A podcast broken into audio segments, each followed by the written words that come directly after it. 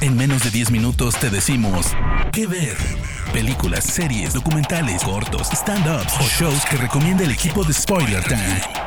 ¿Qué ver? ¿Qué onda banda? Bienvenidos a Que Ver, donde te recomendamos películas y series en menos de 10 minutos. Yo soy Andrés y estoy muy feliz de acompañarlos. Recuerden que me encuentran como arroba en Instagram y Twitter, donde me pueden dejar todas sus sugerencias para futuros temas. Empezamos el mes de octubre, el mes del terror, la época del año en la que los fans de este género somos los más ganones, pues es cuando más se estrenan este tipo de producciones, obviamente gracias a Halloween. Esta vez he decidido durante todo el mes abordar un subgénero diferente del terror, iniciando hoy por el psicológico, que es muy atractivo porque puede o puede no tener elementos fantásticos o sobrenaturales, así abordando historias tanto reales como ficticias y bueno, tuve que con el dolor de mi corazón dejar muchas fuera de este top por ser más conocidas como Midsommar, Get Out, Sinister y muchas más que te hacen llegar al punto máximo de estrés y desesperación. Pero bueno, sin más, estas son 5 películas de terror psicológico que no te puedes perder. Empezamos. El ser humano siempre ha visto al tiempo como ese enemigo invisible que terminará por consumir todo. Esta es la idea que da resultado a viejos, también conocida en algunos países como tiempo una de las películas más serias de M. Night Shyamalan, a quien conoces por su vasta filmografía con títulos como Fragmentado, El Sexto Sentido, Señales y varias más. En esta cinta vemos a la familia protagonista con los padres interpretados por Gael García Bernal y Vicky Creeps, como ellos deciden pasar algunos días con sus hijos mientras tratan de resolver una crisis en su relación. Por otro lado, en la misma playa se encuentran un doctor con su esposa trofeo y su pequeña hija, un rapero famoso, una mujer que sufre de epilepsia, su esposo enfermero y hasta un perrito. Pero entonces la trama. Esta es sencilla y aterradora. Cuando menos se lo esperan, este particular grupo se da cuenta que están envejeciendo a una velocidad preocupante, alrededor de 7 años con cada hora que pasa, por lo que si no salen de ahí, sin duda, terminarán muertos para el anochecer. La cinta es atrapante, claustrofóbica y se siente como lo que es, una carrera contra el tiempo en el que éste lleva la ventaja mientras vemos como una hermosa playa termina siendo el mismo infierno.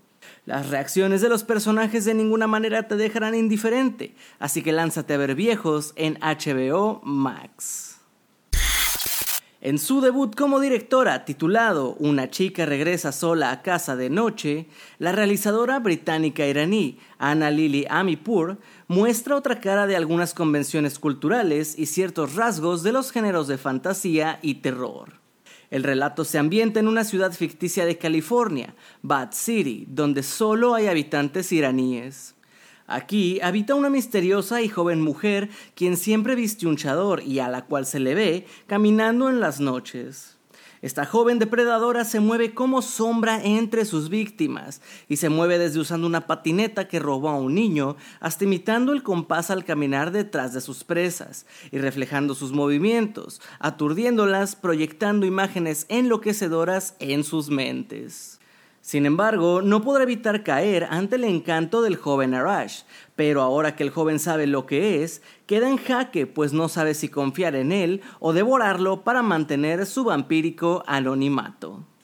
La cinta cuenta con una fotografía en un hermoso blanco y negro, con atmósferas y contrastes que recuerdan al cine negro y a diversas novelas gráficas, sobre todo de Frank Miller, pues la directora es gran fan. El título en inglés, A Girl Walks Home Alone at Night, puede disfrutarse en Movie. En 2017, el griego Yorgos Lántimos nos trajo El sacrificio de un siervo sagrado, una cinta cruel, cruda, con un terror psicológico que manipula las emociones y acorrala al espectador. La trama nos presenta a un espléndido Colin Farrell en el papel de Stephen, un exitoso cirujano, y a su esposa Anna, una oftalmóloga también exitosa interpretada por Nicole Kidman. Esta pareja tiene dos hijos. De pronto a sus vidas llega Martin, un joven de 16 años interpretado por Barry Keegan, a quien viste en Eternals y The Batman, que queda como anillo al dedo al personaje en serio. Huérfano enigmático, inadaptado, inexpresivo y con una forma muy monótona de hablar, se hace amigo de Steven.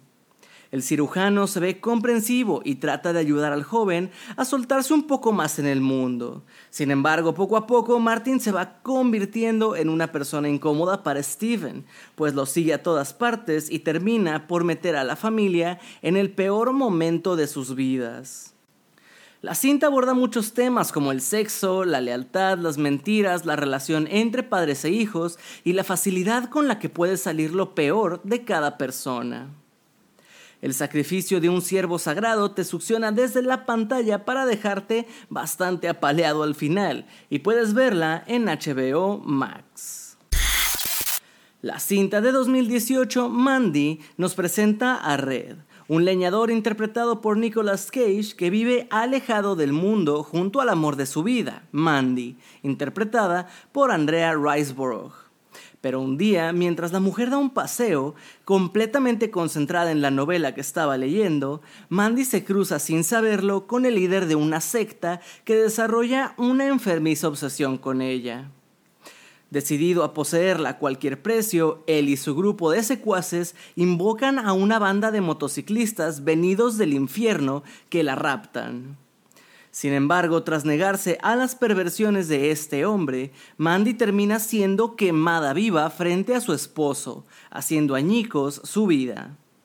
Lo que la secta no sabe es que Red no dejará que esa injusticia quede impune, y tras haber sido dado por muerto, se recupera y se dispone a tomar venganza, esto por la vía de la violencia, y equipado con toda clase de armas, pone en marcha una matanza que deja cuerpos, sangre y tripas por donde sea que pasa. La fotografía de la cinta es muy peculiar por lo que muchas escenas incluyen efectos de colores, sonido con eco y recursos en general que logran crear una cinta que puede ser bien un viaje psicodélico como onírico, evocando mucho esa atmósfera mientras que en otras escenas no vemos más que brutalidad y desesperación en los personajes, sobre todo en esa primera escena donde queman a la chica.